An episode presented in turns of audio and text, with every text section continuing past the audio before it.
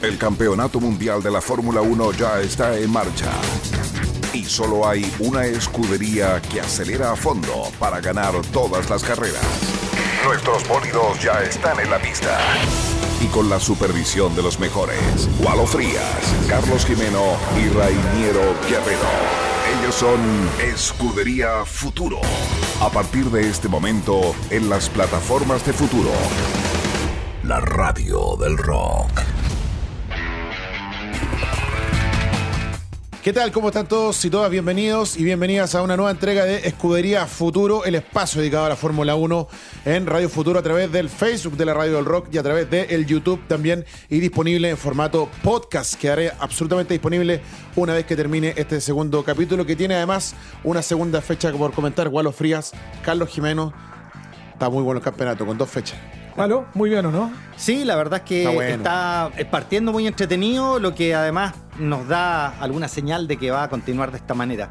Eh, yo, yo lo que estoy viendo me gusta mucho.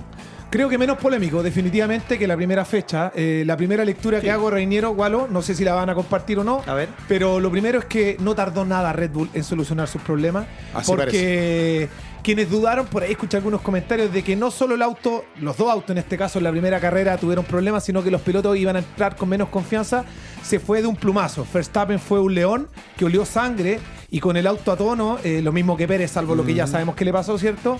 Eh, sigue siendo el campeón y, y creo, Walo, Reiniero, que la va a tener difícil Leclerc si quiere eh, prolongar ese triunfo y aspirar a un campeonato. No, me, me parece que lo que ayer mostró Max Verstappen fue justamente eh, decirle, tranquilo, tranquilo sí. que el campeón soy yo, estoy acá, no te olvides. Eh, y, y- y abro el tiro también la pregunta, ¿la disputa va a ser Ferrari y Red Bull? ¿Eso Yo no lo todo sé. indica? ¿O, Yo- o alguien le, da, le pone una ficha de Mercedes? Yo creo que no. Yo no lo sé, pero sí. No pongo ficha en Mercedes. Sí creo, No, sí creo que hay un, hay un problema que no está 100% resuelto. Recordemos que Tsunoda quedó con varios problemas Sí. mecánicos. Eh, yo creo que Gasly también tuvo eh, por ahí alguna, al- algún problemilla. No está todo resuelto eh, por parte de quien motoriza a Red Bull y a, y a Toro Rosso. Eh, a Toro Rosso, no es Oye, Toro Pablo, Rosso. pero- Hay un, la- problema, la- hay un problema de pasaporte entonces, Pero- faltan los japoneses. Oye, yo creo, pero mira, un, un detalle, lo de lo de Gasly tiene que ver con un tema de elección de neumáticos, más que problemas del auto, porque en la Sí, última parte de la no. carrera. No, no. sí. Pero en la última, pero Tsunoda es un piloto al que le están dando rodaje todavía lo que vaya ocurriendo con él en términos de resultados, más bien se está buscando que termine. Mm. El punto importante es que el tema de la fiabilidad. Que Era lo que se puso en tela de juicio dura- durante la primera carrera, duró cuatro días después de ese gran Claro. premio. Duró cuatro días, menos millones de videos polémica- fallas de motor, millones de polémica, millones de videos, millones de memes, sí. pero el auto está a tono y Verstappen lo tomó y pum, a ganar nomás. Porque el problema nunca fue del motor, sino que fue del sistema de alimentación de combustible producto de la temperatura, porque tampoco eran las bombas. Claro. Eso hay que tenerlo claro. Le Sí. echaron la culpa a las bombas, las pero no eran las bombas. Pero lo resolvieron rápido. ¿Qué piensan claro. de lo que pasó con Ferrari, Igualo y Reiniero? Eh, independiente del triunfo, sí, Verstappen lo ganó en pista, lo ganó bien. Sí. Lo pasaron, lo pasó, lo pasaron, lo pasó, lo hizo como corresponde. Fue una carrera. Entre la vuelta Eh, 42 sí. y la 48-50 fue Sí. todo ese espectáculo. Sí. Buena disputa de estos dos que se conocen hace muchos años, vienen jugando como se dice desde cadete, eh, pero ¿qué te parece en términos de escudería lo que hicieron Ferrari con los dos autos y, y también Red Bull con Pérez y con Verstappen? Yo, yo creo que las estrategias estuvieron súper buenas en general. Eh, ambos estuvieron muy cuadraditos, por lo tanto se mantuvieron siempre cerca. Eso eh, de alguna manera eh, deja ver que estuvieron bastante cuadrados. Yo dificultaría decir cuál lo hizo mejor, pero en pista al menos, lo que sí se escuchaba por parte sobre todo de los comentaristas en español, que decían que estaba siendo más inteligente Leclerc, yo estaba diciendo para mi interior, a ver, yo creo que se están confundiendo chiquillos, porque cuando hizo esa frenada, esa patinada, intento de adelantamiento por dentro, cuando sacó humo Verstappen, ¿no es cierto?, frenando, eh, claramente lo hizo para medir un poco a Leclerc. No fue un error, sino que fue una medición. Totalmente de Y- acuerdo, porque sí, acto seguido fue Exactamente. Entonces la inteligencia estaba también de parte del piloto que ya había cometido errores antes y que ahora dijo no. Ahora vamos a medir a este cabrito. Hablemos de, hablemos de suerte de nuevo. A ver. De la ¿Qué buena pasó, o la mala. ¿Qué pasó con Checo Pérez? Valo. Ahí está. Yo creo que, yo creo que hay, hay, hay- hay una mala suerte. O sea, Está el tipo hizo bien. Para mí, A claramente. Ahora, si sacamos la suerte, tenemos que ver si el equipo lo mandó muy temprano. Mm, probablemente. Pero claro, ¿cómo vas a saber que lo mande temprano y después en la misma No. vuelta Latifi nuevamente Sí. es el que Mira, ca- en- cambia Claro, todo? ahora el- en contra. En la, Ahora en la contra. zona Claro. mixta que hubo después de la carrera, Pérez dijo que le hicieron la pregunta. El- Claro. Los periodistas mexicanos son muy aliados con Pérez, se le olvida Sí, al equipo. pues, sí, Eh, sí. Son más fanáticos que los argentinos con sus propios pilotos. Absolutamente. Le preguntan si consideraba que era muy temprana la entrada a boxe y él dijo que sí. Dijo que sí. Eh, independiente de lo que pasó después, Claro. ahí nadie puede estar adivinándolo, pero él consideró que sí.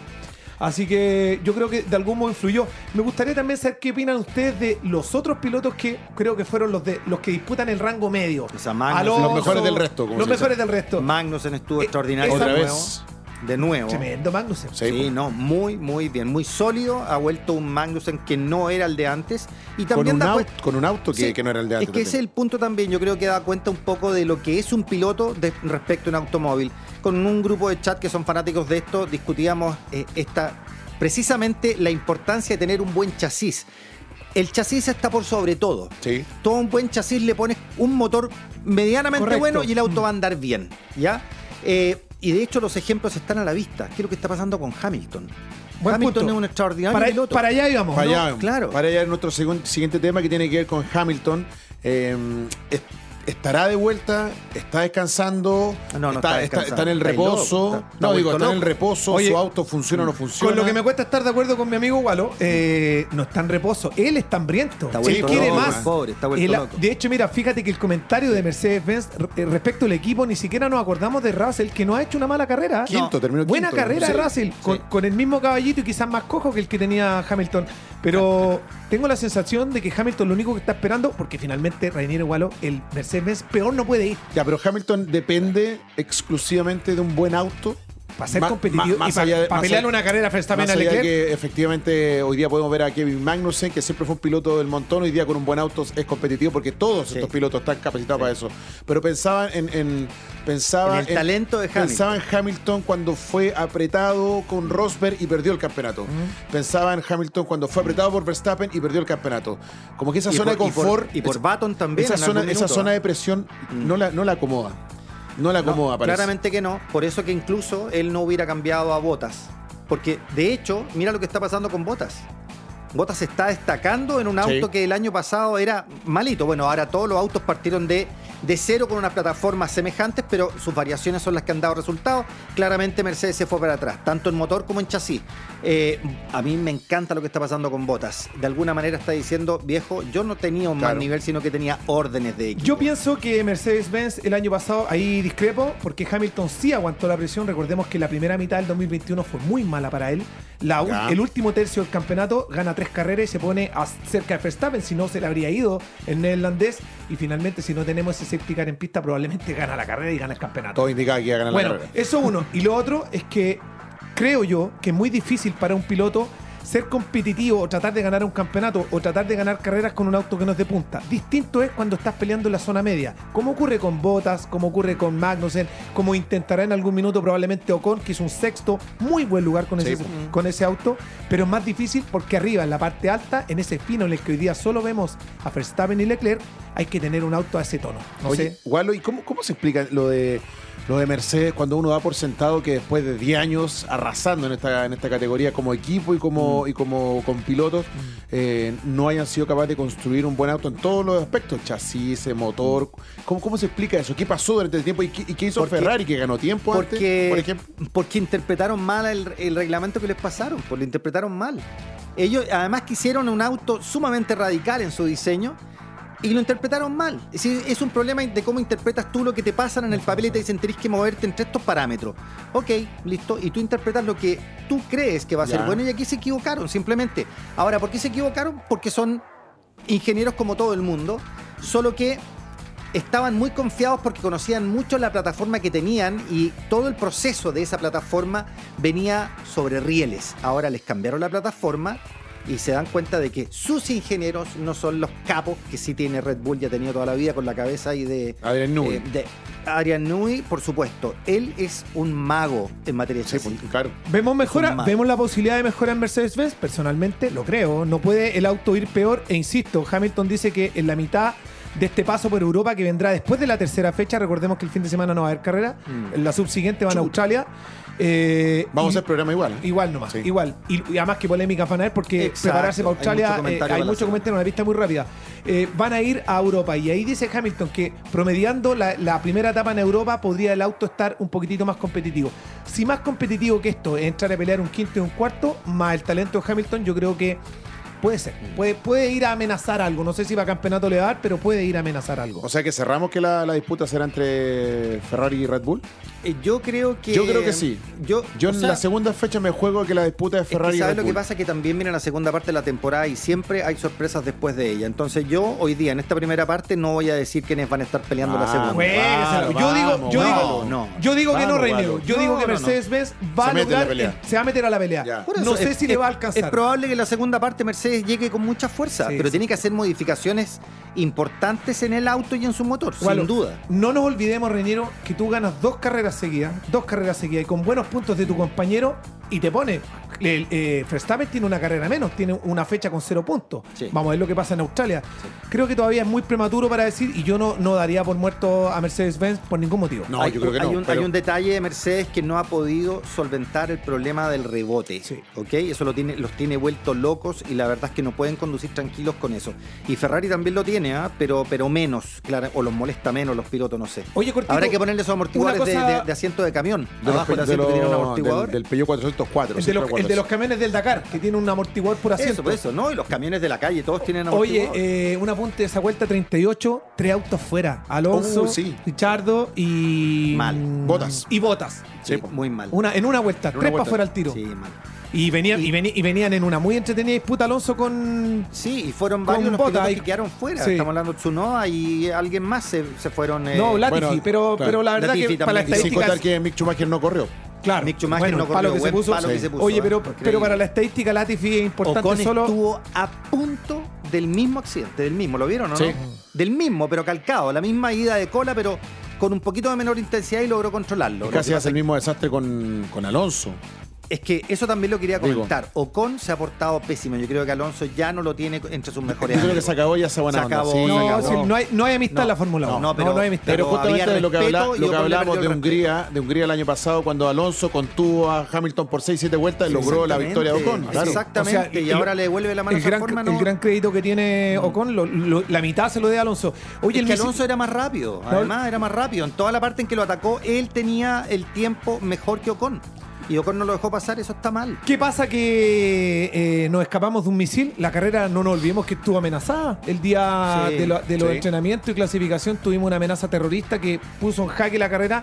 Que amenaza, cayó un misil a, a 20 kilómetros. A 20 kilómetros de la, Oye, de es la que los pista. pos- es- Sí. Ese país está rodeado, conozco Jeddah y el circuito es callejero, finalmente está pegado al Mar Rojo. Exacto, claro. Es, ese, ese país está rodeado de, de pozos petroleros en todas partes, Claro. finalmente, de lo que viven.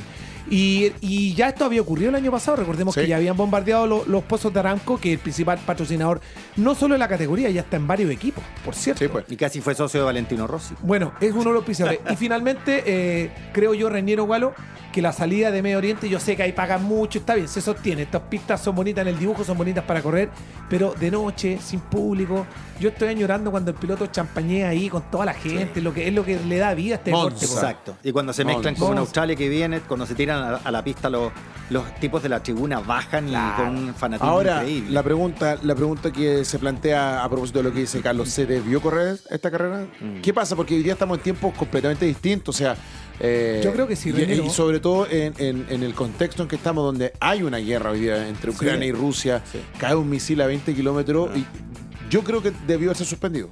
Yo de creo- hecho, me llamó la atención Que no los, que los pilotos, no, y, y la reunión de pilotos, o sea, cuando yo vi- Cinco vi- horas. Yo vi que los, los pilotos se reunieron, dije, ellos van a tomar la decisión de, oye, ¿y si cae un misil mañana Claro, a 10 claro. kilómetros de la pista? Cinco horas duró la reunión. Sí. Cinco horas. ¿Sabes pero- yo, O sea, no claramente estoy, yo no estoy de acuerdo en suspender porque suspender es decir, viejo, tenemos miedo. No, yo creo que uno tiene que. Estas cosas. ¿Cuál, cuál es el problema de reconocer el miedo, Waldo? No, no, no, no, no puede, se trata se de eso. Sí, ¿Podemos llorar o no? Es que no estamos hablando de soldados. La verdad es que un soldado O con miedo pero ellos manejan a 300 kilómetros, Sí. realmente miedo no tienen, pero sí es No. distinto que, oye, sí, pero puede que caiga otro misil. Exacto, pero la verdad es que yo creo que hay que poner el- la disciplina, el campeonato, el deporte, el vivir, el querer estar por encima de cualquier eh, amedrentamiento por, parte, por, por la fuerza, digamos. ¿no es Sí. Yo creo que Yo- se es lo que correr- yo. ¿Sabes con qué me quedo? Me quedo con las voces de los directores de los equipos. Porque Horner Sí. y Toto y los principales, eh, Otmar, dijeron? ¿Qué dijeron? Veinter, dijeron: ¿saben qué? El Ministerio de Defensa le ha garantizado a la organización de la Fórmula 1 que estamos protegidos. Claro. Y si.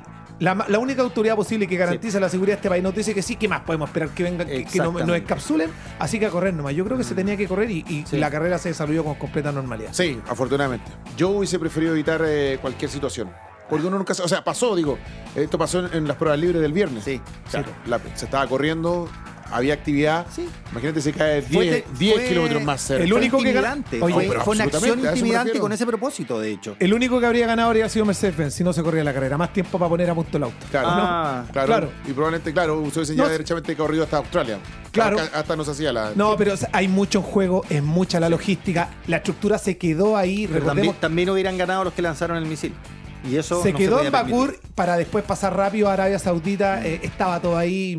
Yo, yo siento que era lo que había que lo que había que hacer. Y bueno, la carrera finalmente no estuvo, como decíamos al comienzo del programa, tan entretenida como la de la semana pasada, probablemente, salvo lo. sí. Pero, Pero la pelea Leclerc-Verstappen Sí, estuvo sí. muy buena. Son unos desalmados ustedes dos, me quedó ¿Ah? claro. Son unos desalmados. ¿Por qué? Pues el deporte por sobre todas las cosas. Sí. Y la seguridad. Es que no, no necesariamente. La seguridad. Pero si la seguridad estaba asegurada, pues, Reinero, querido. Pero ¿cómo aseguráis que, que no caiga otro misil? Porque seguramente fueron y hablaron con quienes lo tiraron y dijeron, viejo. Paren, por favor. Sí. Al vecino, vecino. O sea, bueno, claro, si no era Putin, era más razonable la- el tipo. claro, la- la- el sistema de defensa antiaéreo estaba ya garantizado, dijo el ministro. En serio, no Sí, es broma. no, Lo sí dijo. sé, pero O sea, si así yo no así tengo fue como te claro. dije. Y ahí Toto Wolf salió corriendo y, y Horner también y todo, vamos a correr, vamos a correr. Si aquí además nos pagan por Es correr. que si esa- eh, ah, yo creo que ahí obviamente Sí. opera eso. Oye, Reiniero- Sobre todo en países como esos que son capaces de poner y garantizar 10 años de, de pero por Fórmula supuesto- 1. Eh, dime cuántas personas tienen que haber estado viendo la Fórmula 1 esperando que cayera un misil. Sí. Oye, y los contratos Bueno, no sé. hubiese, hubiese sido una gran, una- un, Pero- un gran pero- momento. Y la segunda- No como el del Oscar, imagínate. pero hubiese sido un gran momento. Ah, mentira, el claro, Oscar estuvo extraordinario, El de Will sí. Smith con Chris. Tremendo. estoy tremendo. con Will Ese- Smith. Ese, sí que fue un batacazo. Sí. Bueno, vamos a tener carrera en dos semanas, lamentablemente. Nos Oye, queda una sí. pequeña pausa para Australia. ¿Qué vamos a hacer? No, igual vamos a Eh, seguir. ¿Qué claro, tenemos que invitar a todos que nos sigan. Vamos a Hay tener pruebas y entrenamiento. Va- van a tener la posibilidad de girar. Además que. Australia vuelve después de dos años estuvo fuera, porque el 2020 se canceló, 2021 quedó fuera del, campeonato. sí. Vuelve un circuito histórico que es en Phillip Melbourne. Island. Sí, el- en Melbourne. Melbourne. ¿En Mel- Melbourne. eh. El Albert Park. Sí, Melbourne. al- perdón. Históricamente se corría en Adelaida, ¿te acuerdas? Sí, circuito cierto, callejero. Pues ese- ahí terminaba el, el ca- el calendario en Claro. los años 90, 80. Tener- tienes razón en algo, claro. Cuando, cuando explota la pandemia, eh, estaba todo Se- el se estaban todos en Australia. Sí, pues, Sí, sí. de hecho, en el primer, en el primer capítulo de la serie 1, Habían girado y todo. estaban todos ahí bien girados. Habían girado. Y luego el año siguiente, en plena pandemia, no se corrió. Toda la razón. así que vuelve. Dice, me acuerdo que dice Sí, de dice, veras. no sé qué hacemos acá, dice, cuando ya Sí. está- habían suspendido fútbol en el mundo, Exactamente. estaban declarando la pandemia. es lejos llegar a Australia, Claro. sí, es lejos. Sí, Dice, no sé qué hacemos acá, todo el mundo ya está guardado. Y además, entonces partían desde Europa a Australia. Ahora Claro. están pasando de aquí, que es un poquitito, un poquito más cerca, ¿o no? Mira. Pero bueno, Me sale no más a barato tener- el ticket del avión. ¿Sabes tú que los equipos tienen dos unidades? Para cerrar un poco esto, ¿sabes? Ya. Dos unidades. Hay dos mundos, eh, eh, tanto como en el MotoGP como en la Fórmula 1. Tienen Ah, uno igual que, va de avanzada a otro y otro que se mantiene para un lado del mundo. Claro, Así mira. que están más o menos cubiertos en ese sentido. Lo que no tienen son más motores. Eso no, porque está normado. Y también y- un número de chasis. Un número de chasis ¿Y te acuerdas que antiguamente, eh, los años 80 y lo- hasta los 90, cuando había un accidente, eh, saca- se- el piloto podía salir del auto y se iba a buscar un auto amuleto que le llamaban? Porque había otro auto. un muleto, Había un auto que te subía a otro auto. El auto muleto. sí, Sí. sí. Muleto, no moleto. No moleto. No, y Andrea, Andrea, querida, sí. Oye, mira, se nos acabó el tiempo nuevamente. Pasa volando. Lo único que les puedo decir es que eh, los invito a que sigan eh, las redes sociales de Futuro porque estamos a través del Facebook y a través de nuestro canal de YouTube. También los invito a que Futuro eh, visiten la página de futuro.cl y también vean el banner de tevai.cl porque con Tevai te estamos invitando, pa- te estamos invitando, digo, hay promociones para Ah. ir a ver la Brasil, el Gran Premio de Brasil y también de México. Wow. Ahí me, ahí me- 2022. ahí me Se anoto. sumó México. me Brasil anoto. y México, ¿cierto? No, anota, Al de espérate. México me anoto. Pero al tiro, me Listo. encantaría. Estamos anotados. Me encantaría ¿Cuál, estar ¿Dónde ahí. te anotas tú? Yo, yo no sé, si consigo compañía, Brasil. Turu, tu, tu, turu. ¿Cómo Sí. si consigo compañía? Pero, ¿Con oye, Nosotros solo, ahí, pero ¿con Galo, quién anda, vais? so- anda solo y compañía seguro que va a encontrar allá. No, también. Pero es que, Si bueno, los, ga- los garotos allá, pero. sí. Ya, eh, Ay, estamos ay, ay. anotados. Brasil, México. Nosotros vamos a ver la Fórmula 1 con Tebay, así que ya lo saben. Y ustedes también, si quieren ir, sean parte de esta caravana que se va a sumar, igual que el año pasado, más de 100 personas. Más de 100 personas se fueron eh, a ver la Fórmula 1 a Brasil. Estaba lleno- yo tuve, estaba lleno de chilenos y chilenas por todos Qué lados. bueno. En el metro, en las micro, que a mí yo me movilicé en metro, en el bus que móvilmente viajamos. Era una cosa impresionante. En la tribuna te encontré con un tipo con la visita de Alexis Sánchez. Era como, muy bien. Y sabes lo gente. bueno que con Qué bueno, campeonatos mira, disputados como este, como te pasó el año pasado, eh, se llega con expectativas a esas carreras. po, no, Entonces hay emoción hasta el final. No, imagínate, en ese ganó Hamilton. Hamilton. Ganó Hamilton, Sí, la segundo Verstappen. sí, pues la última parte extraordinario, fue de Con- Mercedes. Con, Sprint Race, así que no, el, el- el panorama está armado. Muy Carlos bien. Wallon, Hasta el próximo lunes. hasta el próximo lunes para seguir comentando todas las alternativas de la Fórmula 1 acá, en la escudería Futuro, la mejor escudería de la Radio del Rock. Que estén bien. Chao, chao. Apagamos el motor, nos quitamos el casco y nos comenzamos a preparar para la próxima fecha. El circo de la Fórmula 1 gira por todo el mundo y tiene su parada obligada en futuro con Escudería Futuro. Nos vemos el próximo lunes a las 21 horas. Programa disponible en nuestros canales de YouTube y Facebook de Futuro. También escúchalo las veces que quieras en nuestro canal de Spotify en formato podcast.